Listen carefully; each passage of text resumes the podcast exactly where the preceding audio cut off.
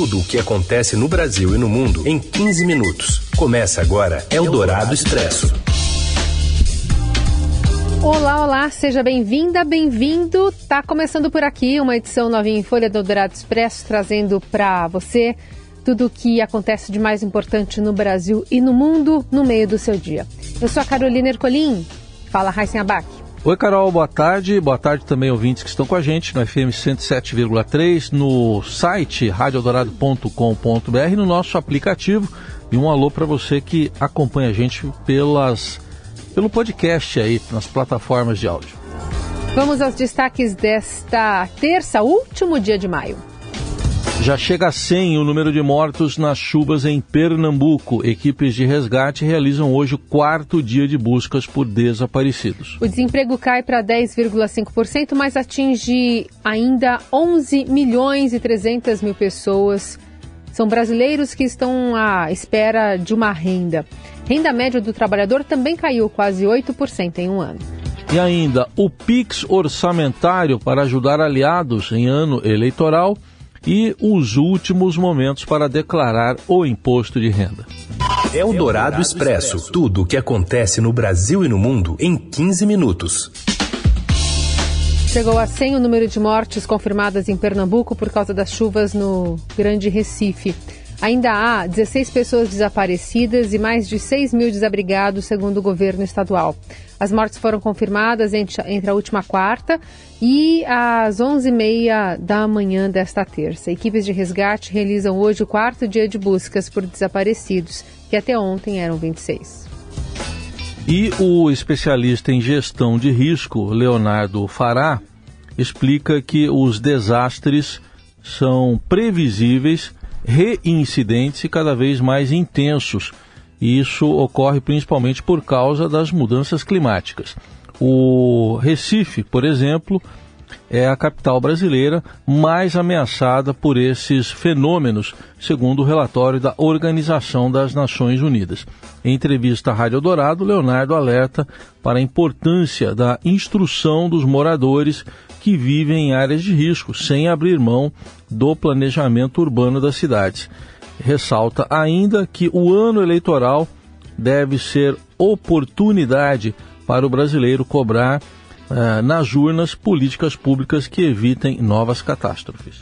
Pessoas precisam saber o que fazer durante um alerta desse. Para um leigo, falar que vai chover 50 milímetros em 24 horas e, e, nada é o mesmo. Né? Qual que é a, o real o potencial de dano com uma chuva dessa. Então, os eleitores esse ano eles precisam de verificar qual é a política pública dos nossos gestores, né, dos candidatos, que eles têm para a prevenção de risco de desastres. Porque é, praticamente, né, se a gente vê, é um avião que cai a cada chuva que acontece. E a gente simplesmente ignora isso e só vamos preocupar nas próximas chuvas o Brasil acumula ao menos 507 mortes por temporais desde o fim de 2021.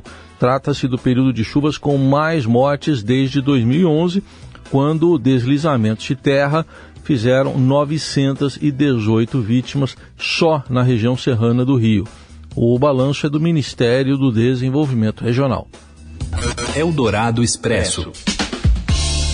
Pela primeira vez durante uma eleição geral, prefeituras vão receber 3 bilhões de reais em emenda PIX durante a, a, a campanha. Os detalhes chegam de Brasília com o Daniel Vetterman. Boa tarde. Oi, Heisen. Oi, Carol. O governo do presidente Jair Bolsonaro está pronto para repassar mais de 3 bilhões de reais em emendas parlamentares a estados e municípios neste ano. E os gastos poderão ser feitos no meio da campanha eleitoral. O recurso será transferido pelo chamado Pix orçamentário um modelo de emenda repassada diretamente para os cofres regionais, sem fiscalização e nem planejamento prévio pelo governo federal e pelos órgãos de controle. O empenho, ou seja, a garantia de que esse recurso vai ser pago, foi dada pelo governo no último dia 17, atendendo 502 parlamentares. Um dos exemplos é o do deputado André Janones, do Avante de Minas Gerais, pré-candidato à presidência, que destinou 7 milhões para Ituiutaba, sua cidade natal. Desse valor, Quase 2 milhões vão bancar uma festa com o cantor Gustavo Lima e outros artistas uma semana antes da eleição conforme o Estadão revelou. Além disso, há prioridade para prefeituras comandadas por parentes. Vários parlamentares indicam um recurso direto para prefeituras e governos comandados por familiares. A transparência é um ponto central nessa emenda, porque não há um instrumento formal de controle para o gasto desse dinheiro. E diferente de outros recursos, o gasto poderá ser feito em plena campanha eleitoral. Eldorado Expresso. O governo federal dispensa o número 2 da Polícia Rodoviária Federal após o caso da Câmara de Gás em Sergipe. Os detalhes chegam com Isabela Moia. Boa tarde, Isabela.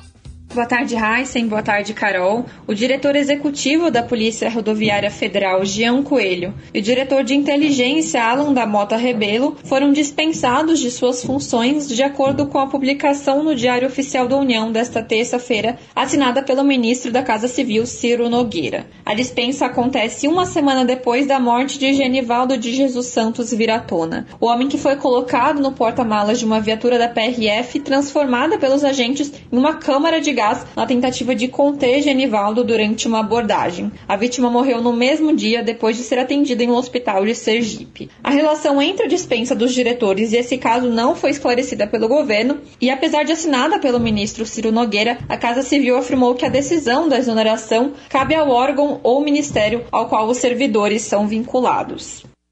Eldorado Expresso. Termina nesta terça, às 11h59 da noite, prazo para a declaração do Imposto de Renda 2022. A Receita Federal espera receber mais de 34 milhões de documentos neste ano. Até às 8 da noite de ontem, quase 2 milhões de contribuintes ainda não tinham enviado a declaração. Em entrevista à Rádio Dourado, Bianca Xavier, professora de Direito Tributário da FGV Direito Rio de Janeiro, sugeriu que os atrasados procurem fazer a declaração pré-preenchida disponibilizada pela Receita e depois, se necessário, realizem a retificação. A pré-preenchida ela vem com todos os dados do ano anterior e mais tudo que você teve de despesa médica, ou grande parte delas, assim também como as fontes pagadoras de quem tem trabalho assalariado, já vem preenchida. É muito comum o contribuinte errar o CNPJ, digitar um númerozinho errado. É possível retificar sempre os cinco últimos anos, mas cuidado, esse prazo tem uma limitação que é a Receita Federal verificar que você não pagou e ir atrás do contribuinte. Então, é bom enviar, mas retifique o quanto antes.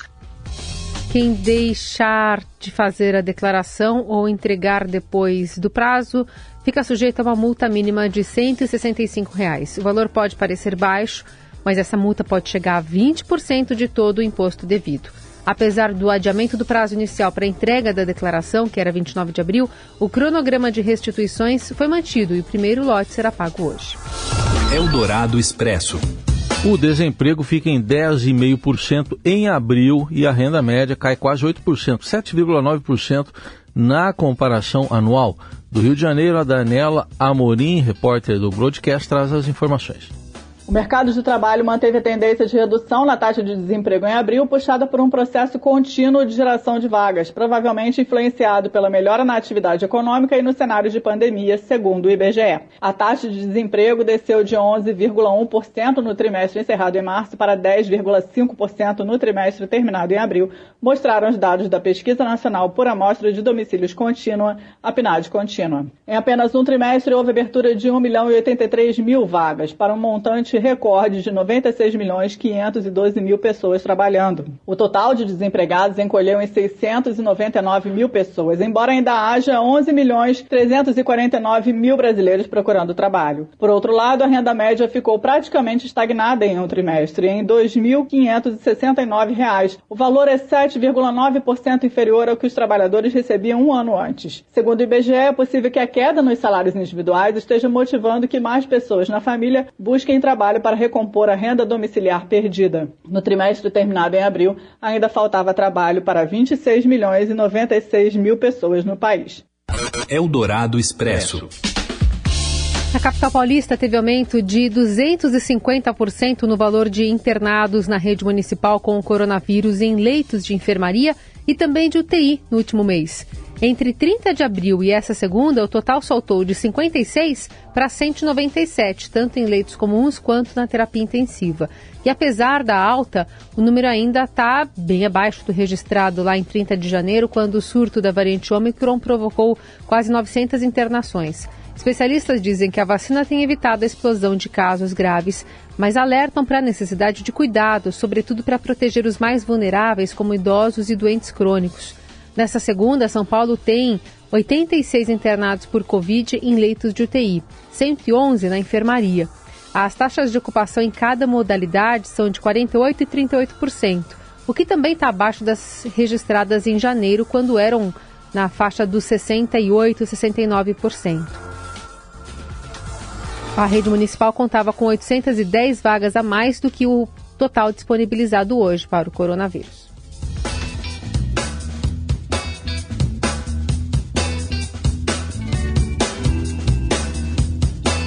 E com o relativo retorno à normalidade proporcionado pela vacinação em massa, um dos planos retomados por brasileiros tem sido de cursar uma graduação. O enfraquecimento da pandemia de Covid resultou em aumento de 35% no número de matrículas de estudantes em cursos universitários em instituições privadas no primeiro semestre de 2022. A procura deve ser significativa também nos vestibulares de meio de ano pelo menos 50 instituições estão com os processos seletivos em andamento, concursos nas mais variadas áreas e com o início das aulas previsto para o segundo semestre. Com relação ao formato de estudo, em 2020 o ingresso de alunos nos cursos de graduação à distância já foi maior que as inserções nos cursos presenciais. Segundo o último censo da educação superior, dos 3 milhões e 700 mil ingressantes no ensino superior lá em 2020, o primeiro ano da pandemia, 53% preferiram os cursos remotos. Os dados fazem parte da pesquisa Observatório da Educação Superior, que cursos atraem mais os estudantes, feita pela Educa Insights em parceria com a Associação Brasileira de Mantenedoras do Ensino Superior. Você ouve Eldorado Expresso. Seguimos com as principais notícias desta terça-feira. Após um dia de intensa batalha com soldados ucranianos, tropas russas já controlam hoje quase a metade de Severodonetsk. A informação é do governador da região de Lugansk, onde fica a cidade do leste da Ucrânia, em que Moscou concentra parte de seu poder bélico. Segundo os relatos, apesar do avanço russo, as forças ucranianas permanecem na cidade e tropas russas ainda não podem se deslocar livremente. Atualmente, a Rússia tenta ganhar o controle da maior parte do leste da Ucrânia após conseguir ocupar as cidades de Mariupol e Melitopol, ambas no sul. A intenção da Rússia é conquistar a faixa que vai do sul ao leste do país vizinho na invasão que completa hoje 97 dias. Severo Donetsk que tinha 100 mil habitantes antes da guerra, é atacada há várias semanas pelas tropas russas e os separatistas pró-Moscou. Dezenas de civis morreram nos bombardeios. Eldorado Expresso. A Ucrânia também é pauta para Robson Morelli, mas dessa vez por um bom motivo. Fala, Morelli.